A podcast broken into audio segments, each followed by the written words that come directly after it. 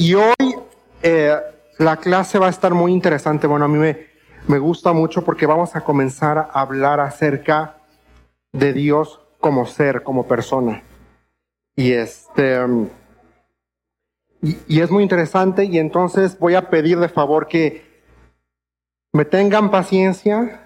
Eh, quizá esta sesión no va a ser tan compleja en términos eh, en términos más de común, no, no vamos a usar tantos em, tecnicismos, pero sí vamos a, utilizar dos que tres palabras rimbombantes, pero es importante utilizarlas para poder este, entender. Entonces vamos a, a, poner ese tiempo en las manos, en las manos del Señor. Vamos a orar.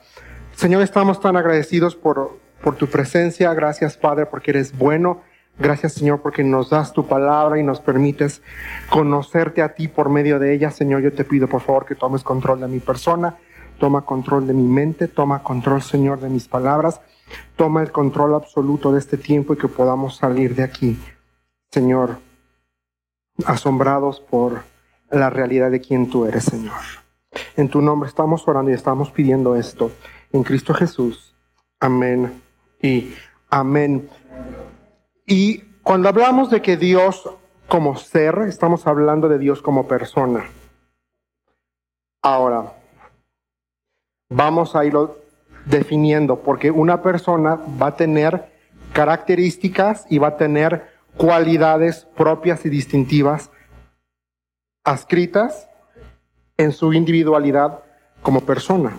Yo tengo características y tengo cualidades que son muy mías. Nadie más tiene mi nariz, nadie más tiene mi, mis orejas, nadie más tiene mi sentido del humor, nadie más tiene eh, quizá el desespere como yo. ¿verdad? Pero son muy mías. Entonces, Dios va a poseer atributos que son definitivos como tal. Dios tiene atributos y estos son definitivos, son absolutos. Algunos de esos atributos son bondad, santidad y justicia, por mencionar ahorita nada más tres. Pero son absolutos que le corresponden solamente a Él en un nivel de perfección que no tenemos referencia en este lado de la eternidad para poder siquiera comenzar a hacer una comparación.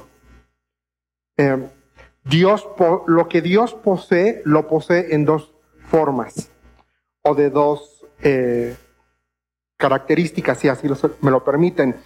Lo que Dios posee lo va a poseer en cantidad y en calidad. Cuando decimos que Dios posee en cantidades que lo tiene en gran medida. El amor de Dios es inmenso. Y cuando hablamos de calidad, el amor de Dios, estamos diciendo que está en el mayor grado absoluto que pueda estar. Diciendo que es una cosa completamente pura, completa y perfecta. Dios como ser, permítanme utilizar la palabra, es absoluto. Él es absoluto y es completamente diferente a cualquier cosa creada porque nosotros no somos absolutos, nosotros somos finitos. Cuando decimos finitos es que tenemos un, un, límite nada más. No, cuando alguien se muere, no me acuerdo si todavía lo hacen, pero antiguamente ponen fin, ¿no? Este, ¿cómo decía, cómo dice el, el acta, finado, finado. Quiere decir, nosotros no somos absolutos. Tenemos una hora de inicio y tenemos una hora de expiración, de caducidad, punto. Como ya lo hemos venido mencionando, Dios no tiene hora de inicio y tampoco tiene hora de fin. Dios es. Punto. Dios es pero Él sí está relacionado con nosotros, con su creación. Él sí está relacionado con nosotros, de alguna manera. Concretamente, todos nosotros, todos aquellos que hemos puesto nuestra fe en la persona y en la obra de Cristo Jesús, estamos relacionados con el Padre por medio del Hijo. Pero también estamos relacionados con Él en el sentido de que Él es el creador y nosotros creación. Es como un artista. ¿Cuál es la relación de un artista con su obra? Prácticamente los trazos. Todos podemos distinguir, bueno, quizá no todos, yo soy muy bruto, pero si dedicáramos tiempo estudiando un Dalí, cómo pinta Dalí, cómo pinta Picasso, se nos presenta una obra y en automático podemos decir es un Dalí. Es esto, es lo otro.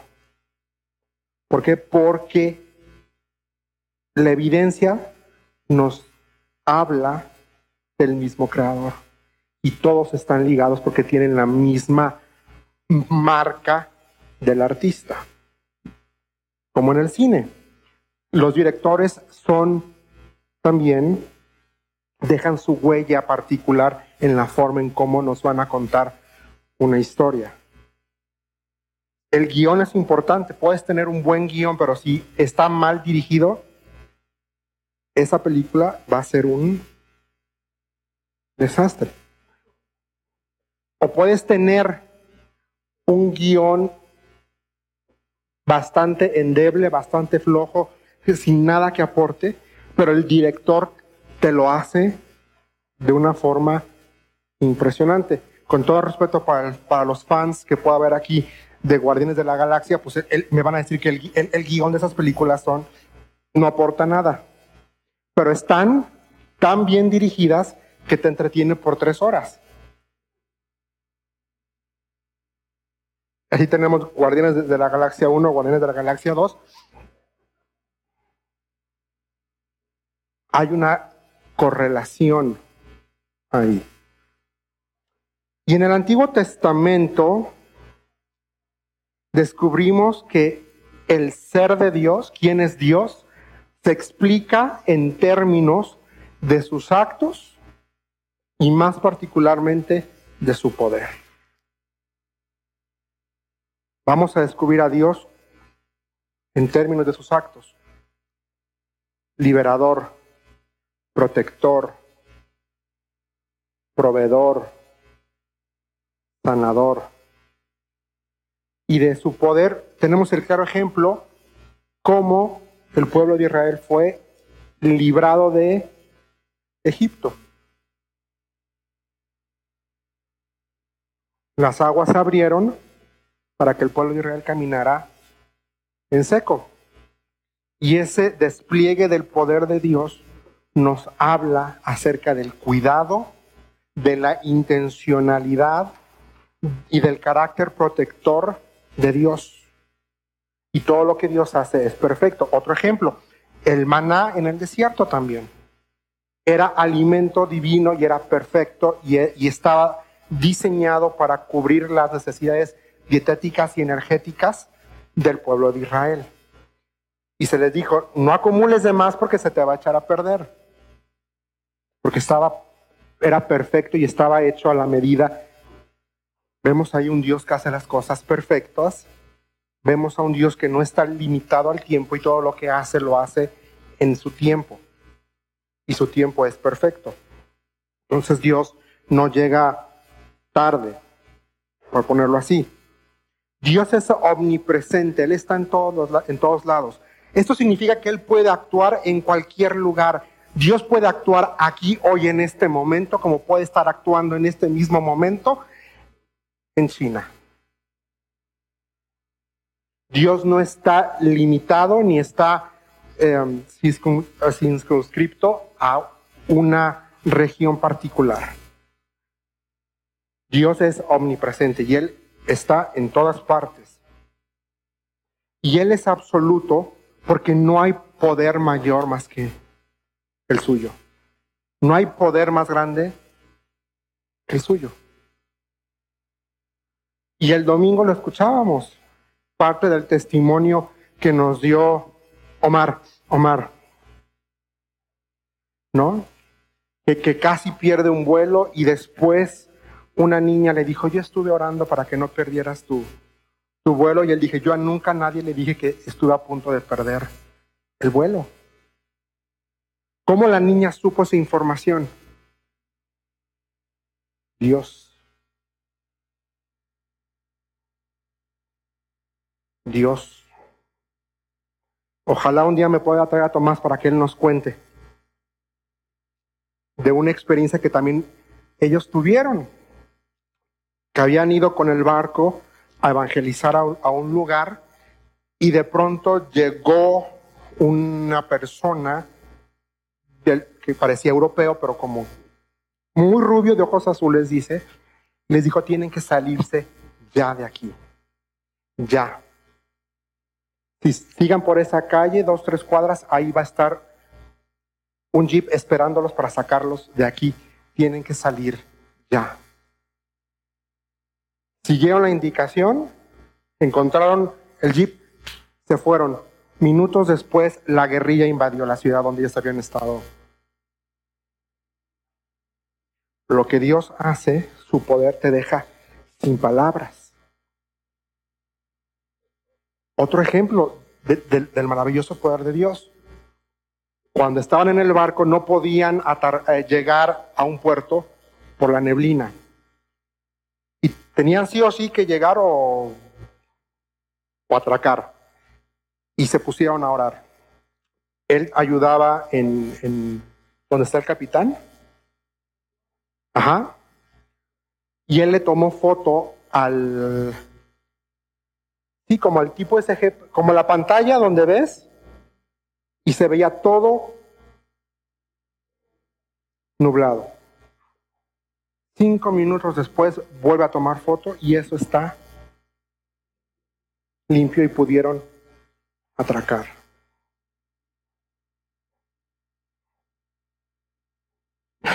lo que Dios hace es absoluto. No hay mayor poder el de Dios. Dios también parece obrar en las fuerzas de la naturaleza, tanto como en la vida de los seres humanos, sosteniendo el universo con el poder de su palabra. Dios puede obrar no solamente naturalmente hablando, Dios puede mandar como lo hizo en el Génesis un diluvio para purificar. Dios no nada más pudo manifestarse como columna de fuego o, una columna o una nube para cubrir a su pueblo. Dios no nada más puede desplegar su poder abriendo aguas, bajando corrientes de arroyos, como esa historia en el Antiguo Testamento cuando llevan el arca que pisan el agua y el Jordán se, las aguas se, sino en la vida de nosotros. Dios obra en nuestras vidas. Y no me podrán dejar mentir aquí los pastores. Durante sus años de como misioneros, ellos pueden dar testimonio de Dios obrando en sus vidas de formas que nos dejan a todos sin palabras. Pero lo más increíble es que todo el universo está sostenido con el poder de su palabra. Juan 1.1 nos dice, en el principio la palabra ya existía, la palabra estaba con Dios y la palabra era Dios. El que es la palabra existía en el principio con Dios. Aquí viene, Dios, versículo 3, creó todas las cosas por medio de Él y nada fue creado sin Él. O sea, Cristo. La palabra, el logos de Dios, le dio vida a todo lo creado y su vida trajo luz a todos. Génesis 2.7 se nos dice que Dios sopló aliento de vida. Tenemos en la figura del Padre. Aquí, ¿quién está en acción? ¿Quién es el que está aquí? ¿Quién es la palabra? ¿Quién es el Logos? Cristo, la segunda persona de la Trinidad. Pues la Biblia es consistente en mostrarnos a un solo Dios que existe en tres personas, Dios Padre, Dios Hijo y Dios Espíritu Santo. Los tres son uno. Los tres son uno. Colosenses 1.5, 1.15 nos dice, este es hermoso. Vamos a ver si esto quiere jalar, porque luego no quiere, pero sí. Dice, Cristo es la imagen visible. Él ya existía. ¿Ahí está ya? Vamos a ver. Ahí está, Cristo es la imagen visible del Dios invisible. Él ya existía antes de que las cosas fueran creadas y es que supremo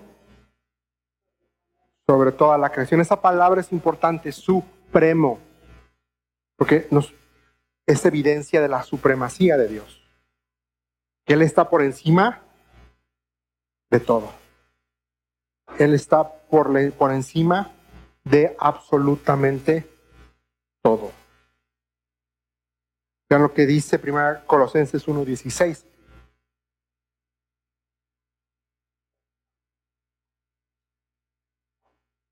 Dice, porque por medio de él Dios creó todo lo que existe, si esto quiere jalar, hasta en los lugares celestiales y en la tierra, hizo las cosas que podemos ver y las que no podemos ver, tales como tronos, reinos, gobernantes y autoridades del mundo invisible.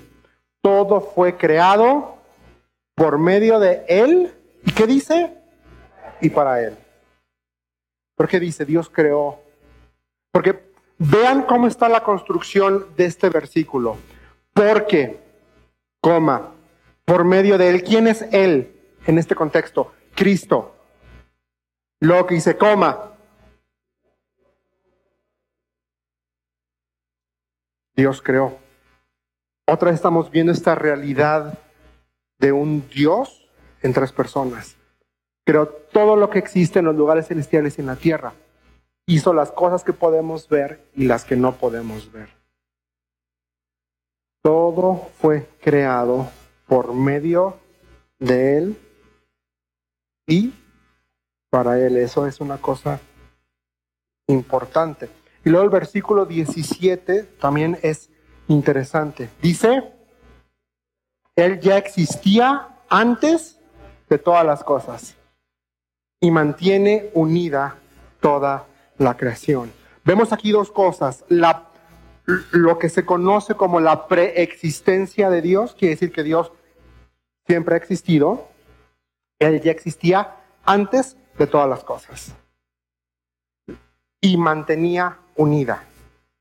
Quiere decir que Él es el que, no solamente el que crea, es el que sostiene, sustenta y mantiene a la creación. A nosotros no somos más que un suspiro en el tiempo.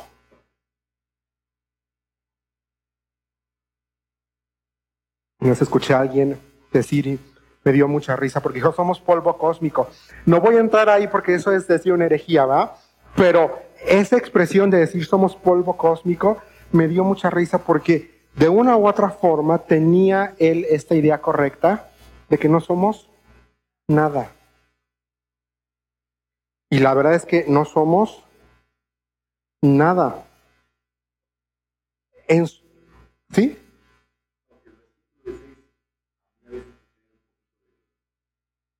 ¿De qué?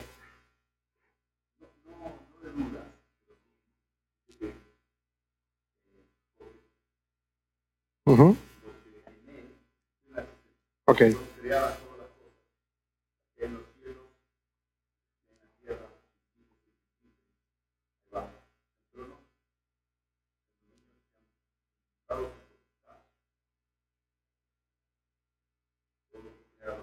Por él y para él. Sí, quizá por la terminología que utiliza la, la 60, pero está hablando realmente de la autoridad en la tierra, como la entendemos, como gobernantes, como Eso está diciendo aquí. Y Jesús va a reafirmar esta idea cuando está delante de Pilato. ¿Perdón, perdón? Ah, sí.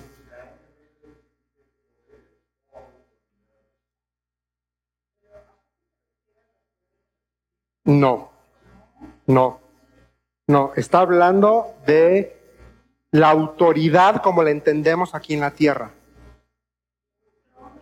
Todos los reyes, por eso... No, no, no. Y la palabra, bueno, aquí estamos hablando, ahorita no, tenemos tiempo para ahondar en la palabra, aunque a fin no le guste en el griego, no vamos a, no tenemos el tiempo para para, para hacer las diferencias de terminología. Invisible.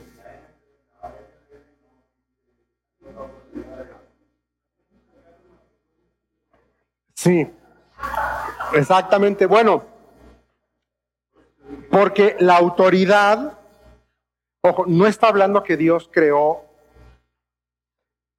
y ahí entramos a otra, a otra concepto que vamos a, discutirlo en angeliología.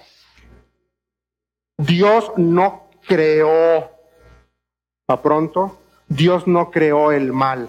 Entonces Dios no puede crear algo que es contrario a su esencia, contrario a quien Él es. Entonces, cuando dice tronos, reinos, gobernantes y autoridades del mundo invisible, sí está pensando en la autoridad, vamos a ponerlo así, celestial, no pensamos en términos del inframundo, para, para que en, en nuestra eh, concepción mexicana, cuando hablamos del inframundo, estamos pensando de las cosas y fuerzas oscuras del diablo. Eso no creó Dios nada que tiene que ver con el inframundo, con lo demoníaco, con lo oscuro.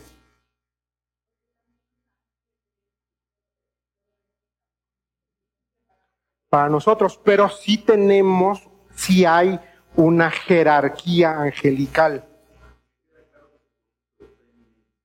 Correcto, de, de que está por encima de en Colosenses, pero aquí está hablando de el poder para otorgar autoridad.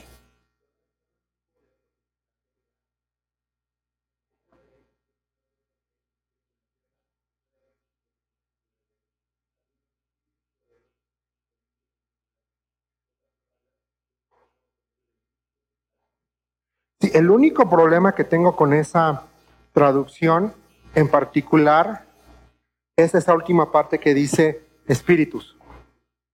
Porque esa, y, eh, eh, y ese es un error teológico y doctrinal muy fuerte, como lo pone la TLA. No, es una paráfrasis. Pero, pero como está puesto, es una herejía.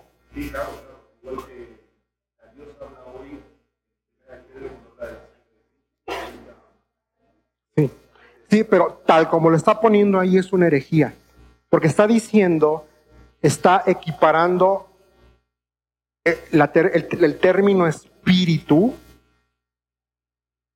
con, con una autoridad que no le corresponde. Dios no es espíritu como tal. ¿Por qué hay que decir esto? Porque una de las características de Dios es que Él es incorpóreo, no tiene cuerpo, no tiene forma. Pero no podemos decir que Dios es espíritu, porque ¿qué creen? Hay espíritus demoníacos. Hay espíritus malignos. Entonces, utilizar a la ligera esa palabrita para referirse a lo que Dios crea es incorrecto.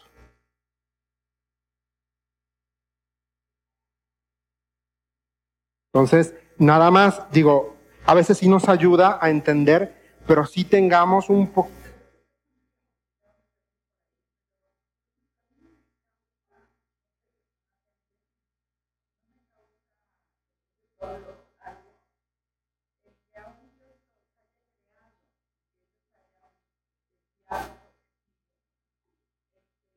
No, pero eh, ya ahí viste la respuesta.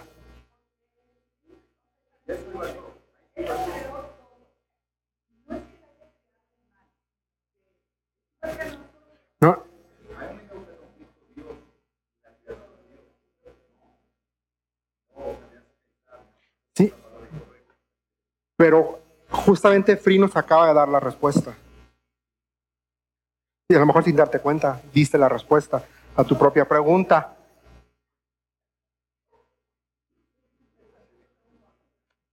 ¿Por qué?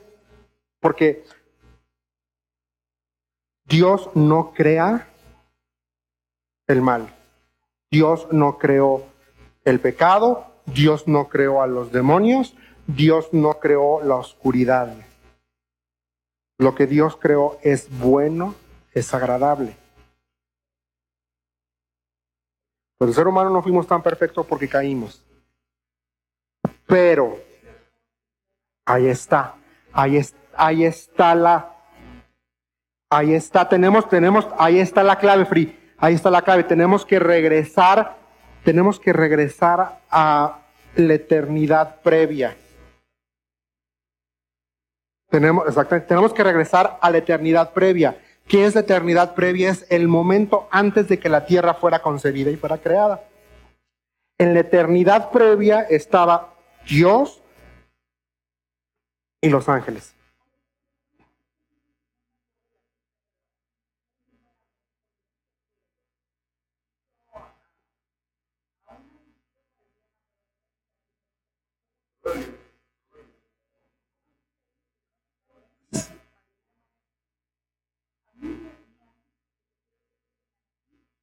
Sí.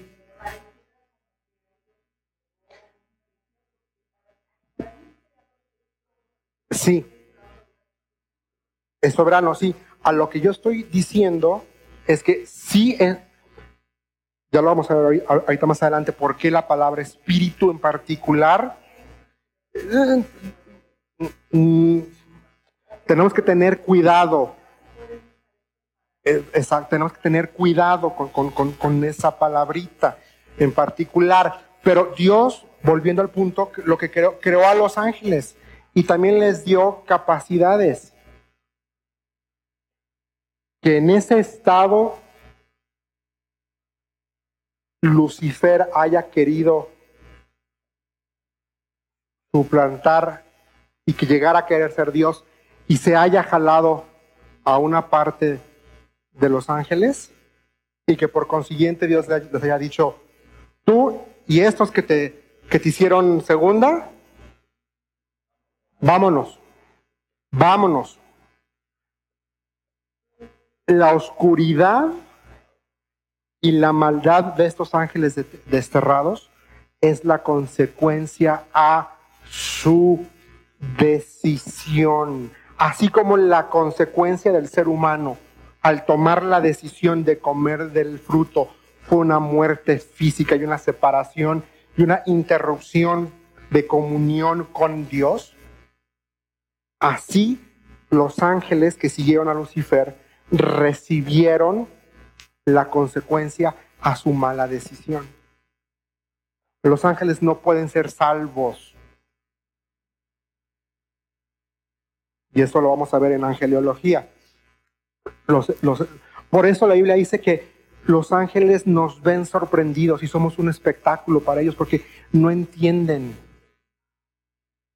este concepto de cómo Dios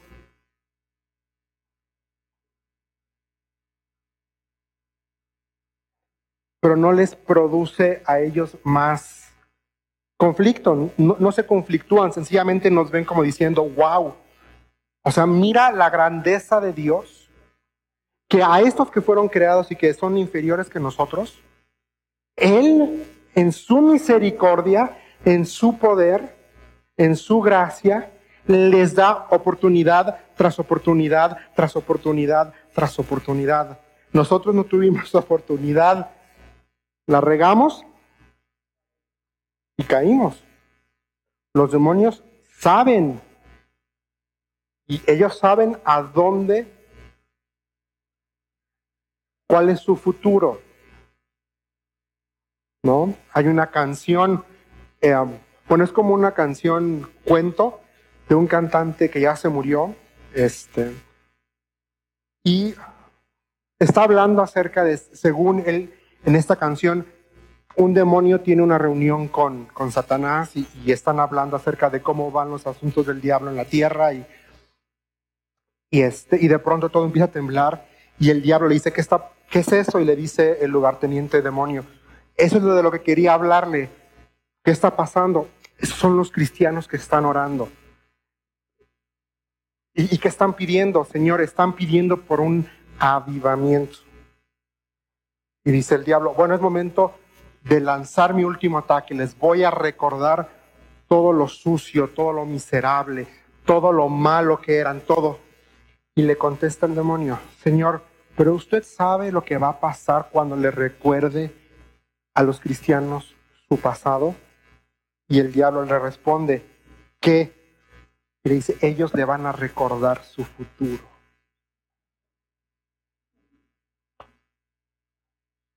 Porque el diablo ya fue vencido en la cruz del Calvario. El diablo le espera el fuego eterno. Junto con él y todos sus secuaces saben a dónde van. Saben a dónde van. Entonces, y autoridades del mundo invisible no, está hablando que Dios creó las huestes malignas, está hablando que Dios creó las huestes celestiales bien, vamos a ponerlo así en, esa terminología. Pero sí, volviendo al, pasaje que, que, mencionabas, Fride, que aún Dios utiliza a la gente impía, es un asunto.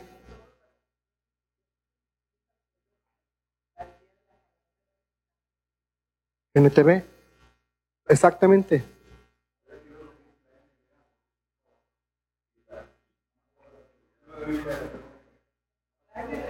La NBLA la que usan los reformators, pero bueno.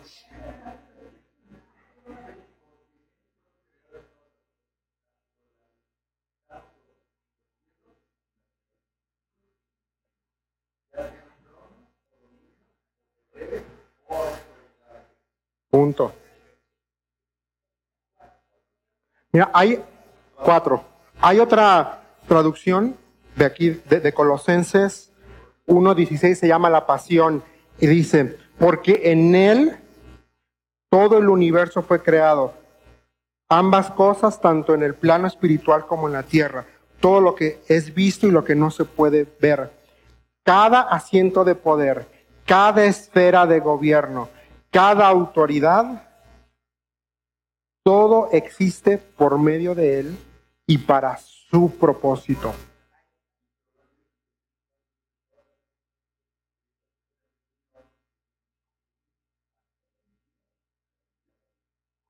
hasta el impío.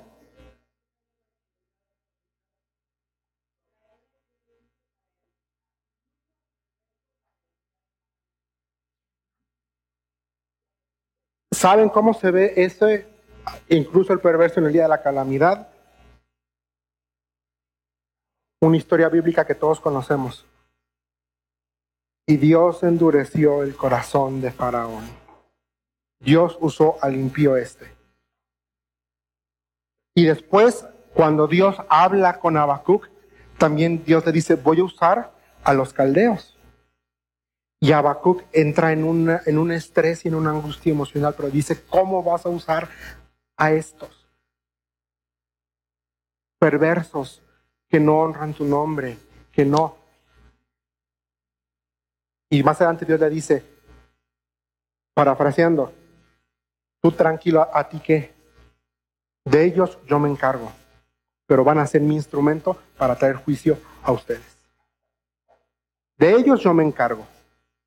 Y si nos vamos a estudiar profetas, vamos a ver que Dios va a, dar profecías específicas para Israel y para las naciones gentiles. Diciendo Dios, yo voy a tratar con las naciones gentiles. Un Isaías vamos a ver Dios hablando y dando juicio a Magog y dando juicio a... Porque todos se tiene que cumplir lo que vi. La Biblia dice que en el futuro toda lengua confesará y toda dorilla se va a doblar Y Dios va a traer su juicio a las naciones paganas. Pero bueno, eso no es lo que estábamos. No, no se preocupe. Para poder explicar el ser de Dios necesitamos este, utilizar dos palabras del griego que nos va a hacer eco porque sí las conocemos. La primera es dinamis y la segunda es energía.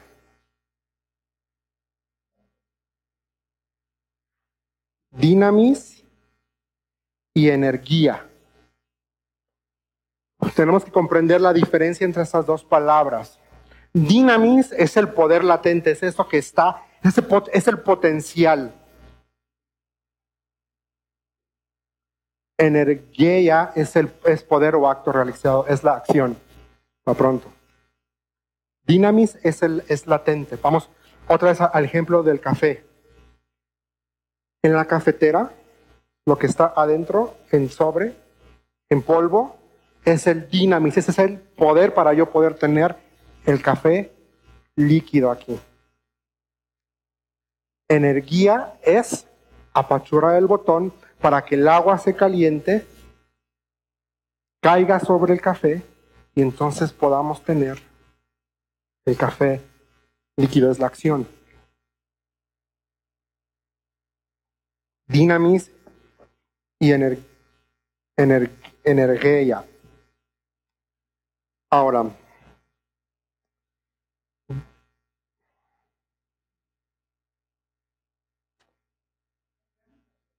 no importa, pero ese, ahí está el potencial. Igual, igual en el grano así está el potencial. Yo creo que si se van a acordar de mis ejemplos van a ser de comida o de películas, pero...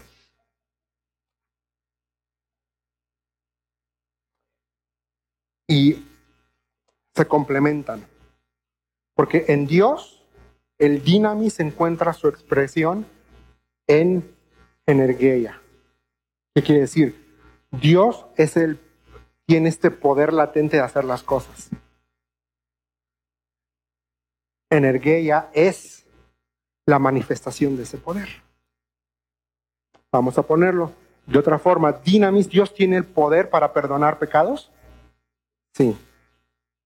Pero ese dinamis, ¿cómo se fue manifestado en un acto. La redención. Vamos, es ese poder. Es el acto. Sí, sé que quizá no está sonando, está sonando como, ¿qué, qué, qué? Dinamis es el poder latente o el potencial. Energía es el, el acto, es la realización, es la acción, la acción. Yo tengo, yo tengo el dinamis de tomar café en este momento. Y en este momento voy a hacer energía de, de ese dinamis. Ya tomé café.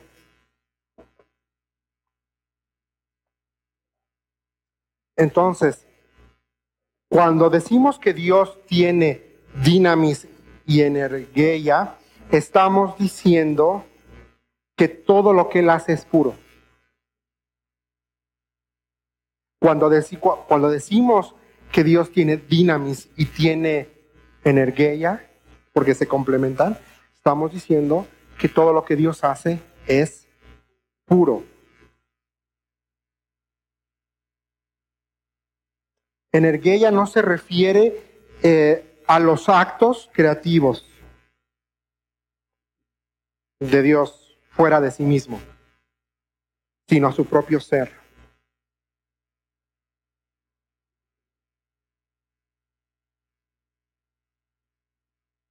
Entonces, cuando decimos del dinamis, no estamos, estamos diciendo que Dios tiene todo el poder y el potencial para hacer lo que sea y hacerlo de una forma perfecta y completa. Ahora, esto no quiere decir, y voy a ponerlo así, que puede haber algo más grande que Dios o que Él puede hacer algo más grande que sí mismo. Él no, Dios, cuando decimos que tiene el potencial de hacer todo, Él no puede hacer algo más grande que Él mismo. Porque eso atentaría contra lo que la Biblia nos dice de Él en relación a que Él es el mismo, Él es inmutable. No es que, no es que tenemos un Dios diferente que se le manifestó a Abraham, no es que tenemos un Dios diferente que se le manifestó a los patriarcas, no es un Dios diferente que se manifestó en la época de Jesús, no es un Dios diferente que se manifestó en la iglesia primitiva, no es que Dios va cambiando para poder amoldarse a nosotros porque requerimos más evidencia. Dios es el mismo, Él no cambia. Dios actúa desde su energía, ya que es autosuficiente en Él. Él no necesita de ningún factor externo, lo que estamos queriendo decir, para hacer su obra. Él hace su obra perfecta, completa y plena porque Él es Dios y porque Él es puro y porque todo lo que Él hace es bueno. Él no necesita de un agente externo para hacer su obra. Él hace su obra porque Él es. Punto. Porque Él tiene la capacidad, Él tiene el poder y todo lo que hace es bueno. En otras palabras, lo que estamos diciendo es que Dios es perfecto en sí mismo y no necesita a la creación para realizar su potencial. O sea, lo, que, lo, que estoy, lo que estamos queriendo decir es que Dios es perfecto y él, él, él no necesitaba crear el mundo para demostrar a nadie su perfección. No es, en, otras palabras, no es que Dios, lo voy a decir con todo respeto, no es que Dios tuviera un complejo de insuficiencia que, que, necesite que todos le estén diciendo, ay, mira qué grande eres. Y por eso voy a crear el mundo y a los seres humanos para que entonces ellos me estén complementando eso que no, no necesita eso.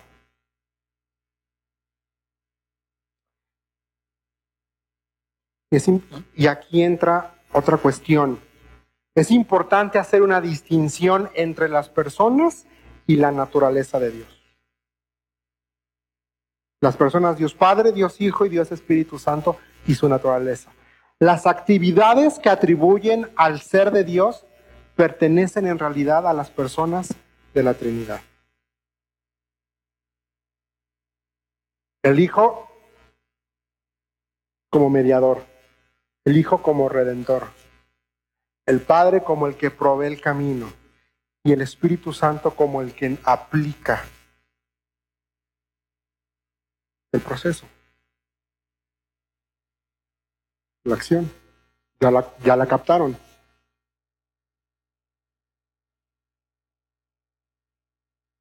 Ahora, las actividades no tenemos que confundirlas con la esencia de Dios o con el carácter de Dios.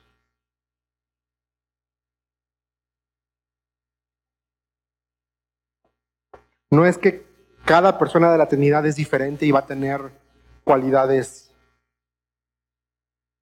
Ojo, por eso utilizamos la palabra actividades. Porque Dios es uno manifestado en tres personas, Dios Padre, Dios Hijo y Espíritu Santo. Cada uno tiene actividades diferentes, pero los tres comparten la misma realidad perfecta.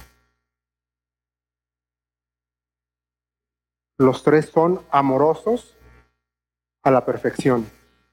Los tres son soberanos en lo absoluto. Los tres son omniscientes. todos lo saben. Porque decir que, vamos a ponerlo así, si decimos que el Espíritu Santo es omnisciente, pero el Hijo no, esa es una herejía y es una mentira.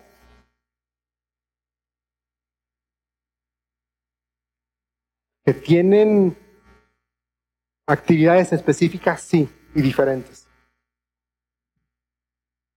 Jesús mismo lo dijo, yo me voy al Padre, pero Él les va a mandar al consolador, el cual les va a recordar las palabras que yo hablé estando con ustedes. Y ahí utiliza la palabra consolador. Perfecto, regresamos.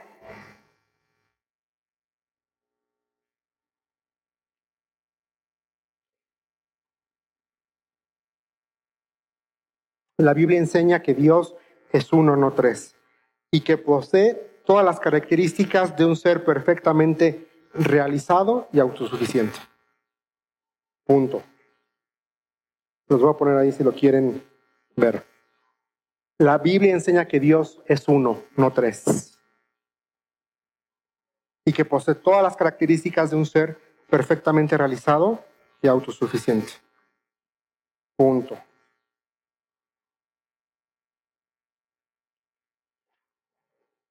No hay ninguna sugerencia en la Biblia que nos diga que Dios creó el mundo para satisfacer un potencial insatisfecho en sí mismo. Los que les decía, no es de que Dios haya dicho, ay, voy a crear el mundo nada más para... Para los que vemos películas de Marvel, no es un Loki. ¿Me entienden que quiere que... No, Pero a veces, y, aquí entra parte del engaño del mundo, que creen que Dios creó el universo como un acto hedonista. Perdón, Dios no tenía necesidad de crear el mundo. Dios no tenía necesidad de crearnos a nosotros como seres humanos. No tenía necesidad. Sin, embargo, lo hizo porque le nació.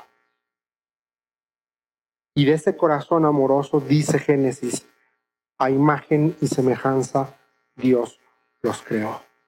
No nada más Dios creó por crear. Dios decidió darnos compartir con nosotros la capacidad de amar, la capacidad de comprender, la capacidad de ayudar, la capacidad de sostener. Nosotros lo hacemos de una forma imperfecta, pero Dios lo hace de una forma perfecta.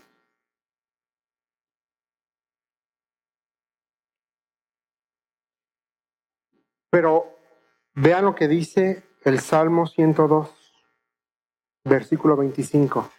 Hace mucho tiempo echaste los cimientos de la tierra y con tus manos formaste los cielos.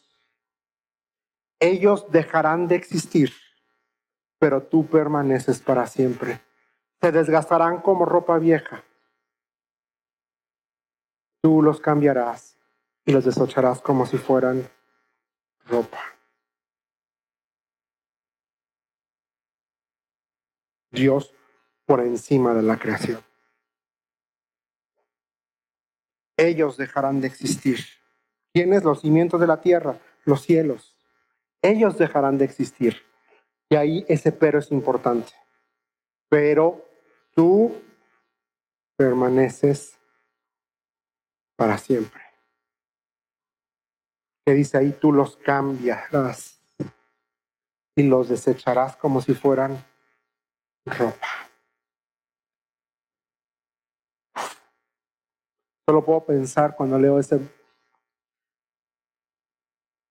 en la esperanza que tenemos de un cielo nuevo, una tierra nueva, pero también de cuerpos glorificados. Nuevamente Dios por encima de nosotros. Y esta verdad la, la, vamos a volver a encontrar. El autor de Hebreos va a hacer eco de esta realidad ahí en Hebreos 1.10. También le dice al Hijo, Señor, en el principio echaste los cimientos de la tierra y con tus manos formaste los cielos. Ellos dejarán de existir, versículo 11, pero tú permaneces para siempre. Ellos se desgastarán como ropa vieja. Los doblarás como un manto y los desecharás como ropa usada, pero tú siempre eres el mismo. Y agrega, y tú vivirás para siempre. Esta proclamación se repite en, en, este contexto que nos deja claro que hay una diferencia entre Dios y lo creado. ¿Ya vieron cuál es la diferencia entre Dios y lo creado? Dios eterno, perfecto. Y lo creado, ahí está, mira, ahí entramos. Ropa usada.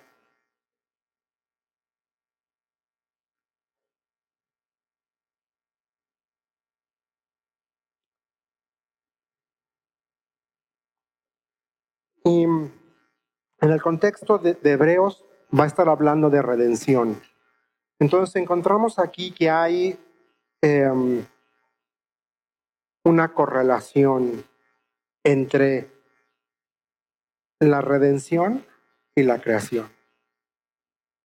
Hay una correlación. Es decir, el Hijo es exaltado. En la creación el Hijo fue exaltado. En el principio era el Logos y el Logos estaba con Dios y el Logos era Dios. El mundo fue creado por medio de Él, dice Juan. Ya lo leímos también ahorita. El mundo fue creado por el Hijo. Entonces hay una, eh, aquí está esta correlación el Hijo es exaltado, tanto en la creación como en la redención. Porque en la redención no se trata de nosotros. ¿Se han puesto a pensar? A veces hacemos de la redención como si nosotros fuéramos el objeto directo, como si nosotros fuéramos lo más importante en la redención y no lo somos. En la redención el Hijo es exaltado porque Él es perfecto. Y solamente el Cordero Pascual perfecto, sin mancha, era el único que podía morir para cubrir por completo y de forma perfecta y de forma absoluta el pecado de toda la humanidad. El Hijo siendo exaltado en la redención. El justo muriendo por los injustos. El Hijo haciéndose obediente hasta la muerte y muerte de cruz el Hijo haciéndose pecado por nosotros, dice la Escritura. El Hijo exaltado ahí en la cruz, diciendo, Eloi, Eloi, lama sabactani, ¿por qué me has abandonado? Esos breves instantes en los que la comunión del Hijo con el Padre se vio interrumpida por tu pecado y por mi pecado, fue lo que le dolió al Hijo.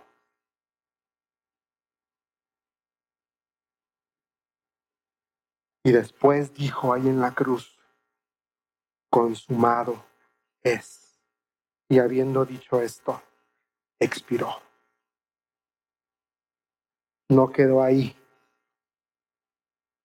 Vino José de Arimatea, lo bajan, lo ponen en un sepulcro que ni era suyo, cumpliéndose la profecía de que lo iban a poner en un lugar. Y al tercer día, el dinamis y la energía de Dios manifestándose, la piedra fue movida, Él fue levantado. y el perdón y la reconciliación fue lograda. La redención no se trata de ti ni de mí, se trata del Hijo, es exaltar al Hijo.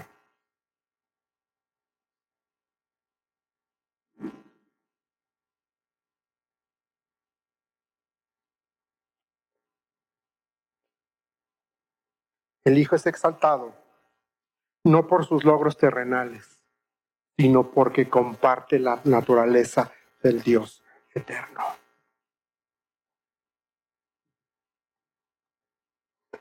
Jesús fue exaltado y es exaltado no por los azotes que recibió, no por la corona de espinas que le pusieron, no porque le perforaron, no porque dice la escritura que su cuerpo era una piltrafa humana que apenas era reconocible.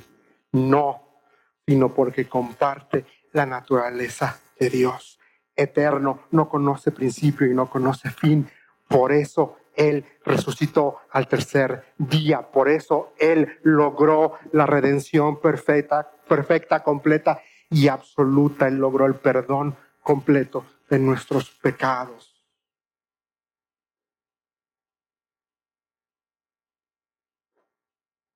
La Biblia nos muestra a un Dios eterno que no ha experimentado cambio alguno. Tanto Jesús como los primeros cristianos se identificaban con la fe de Abraham. Es lo que les decía. El cristianismo está destinado a ser el cumplimiento de las promesas del pacto de una manera que si Abraham lo hubiera visto, hubiera dicho, ese es mi Dios. Este fue el que me prometió todas estas cosas. Y Hebreos nos dice que muchos de estos hombres de fe murieron sin ver el cumplimiento de la promesa, pero creyeron a Dios y lo vieron a distancia. Porque sabían y conocían a un Dios verdadero, a un Dios fiel, a un Dios que no miente, a un Dios que si dijo algo lo iba a cumplir.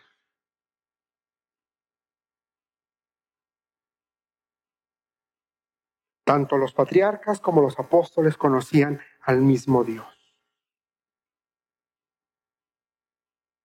Que unos quizás se fueron por un camino religioso y otros por una relación personal es diferente, pero tenían la revelación de Dios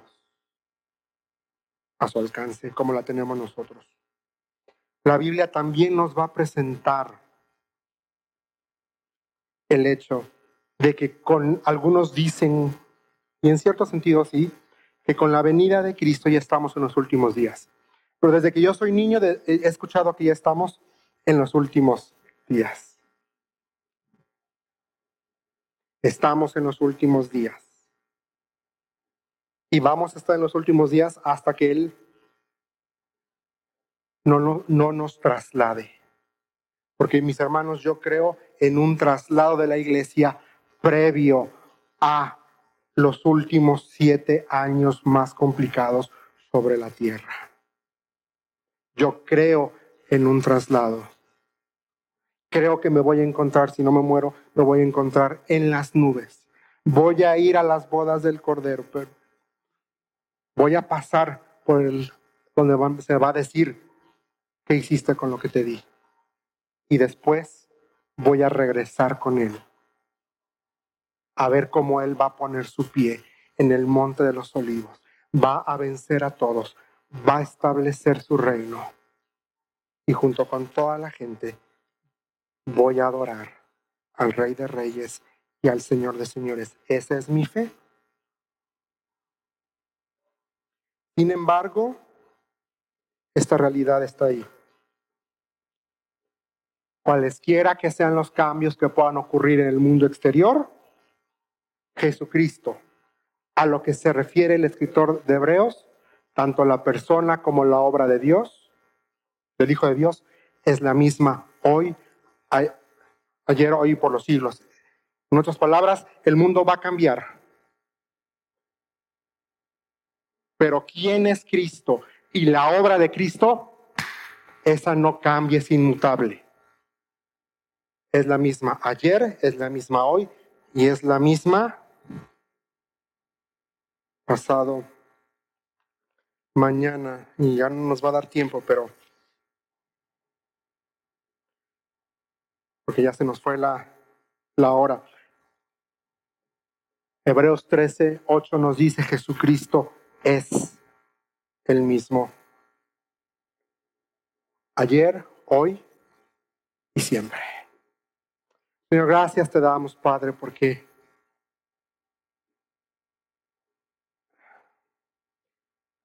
eres un ser real. Existes.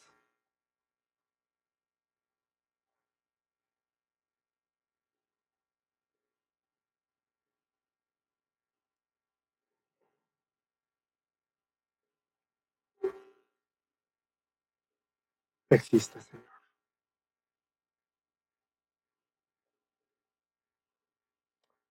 Padre, gracias porque